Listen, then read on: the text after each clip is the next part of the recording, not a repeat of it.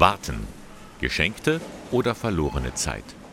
Manchmal fällt uns das Warten richtig schwer. Zum Beispiel an der Kasse am Supermarkt.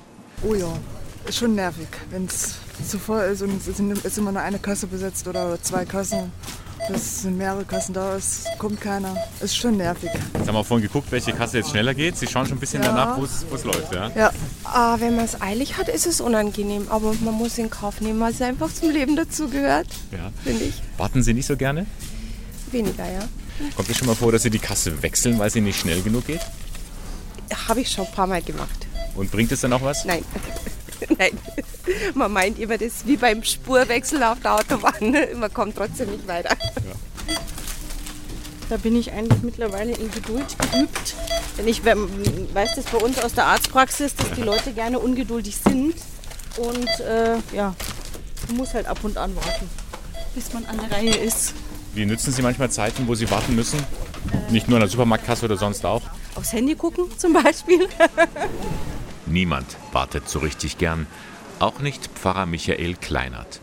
Der Leiter des Exerzitienreferates im Bistum Eichstätt versucht im Warten trotzdem etwas Positives abzugewinnen. Natürlich warte ich wie jeder andere Mensch auch und ich erlebe das sehr unterschiedlich. Wenn ich mit dem Auto durch Ingolstadt fahre, dann habe ich lieber eine grüne Ampel nach der anderen, als dass ich mit dem Auto vor jeder roten Ampel stehen bleiben muss. Und wenn ich im Supermarkt bin, dann habe ich es gern, wenn ich nicht warten muss an der Kasse. Aber ich weiß auch, dass Warten zum Leben dazugehört und dass Warten auch etwas sehr Produktives sein kann. Also zum Beispiel, wenn ich eine neue Predigt mache, ähm, dann kann ich nicht die Bibel aufschlagen, die Stelle durchlesen und dann meine Predigt machen, sondern ich weiß, das braucht Zeit.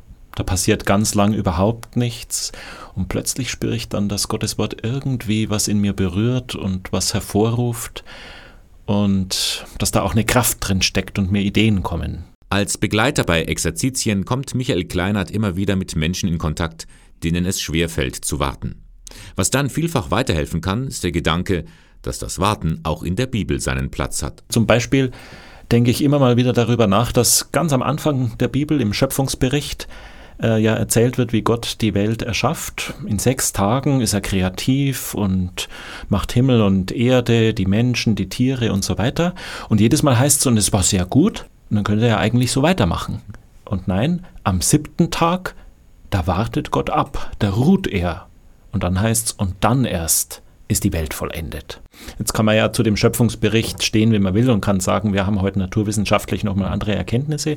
Aber ich glaube, dass da eine große Weisheit drinsteckt, zu sagen, wenn Gott das schon so macht und erst dann eine Sache rund ist, wenn man abwartet, ob da nicht auch ein modellhaftes, exemplarisches für unser eigenes Tun und Handeln drinsteckt.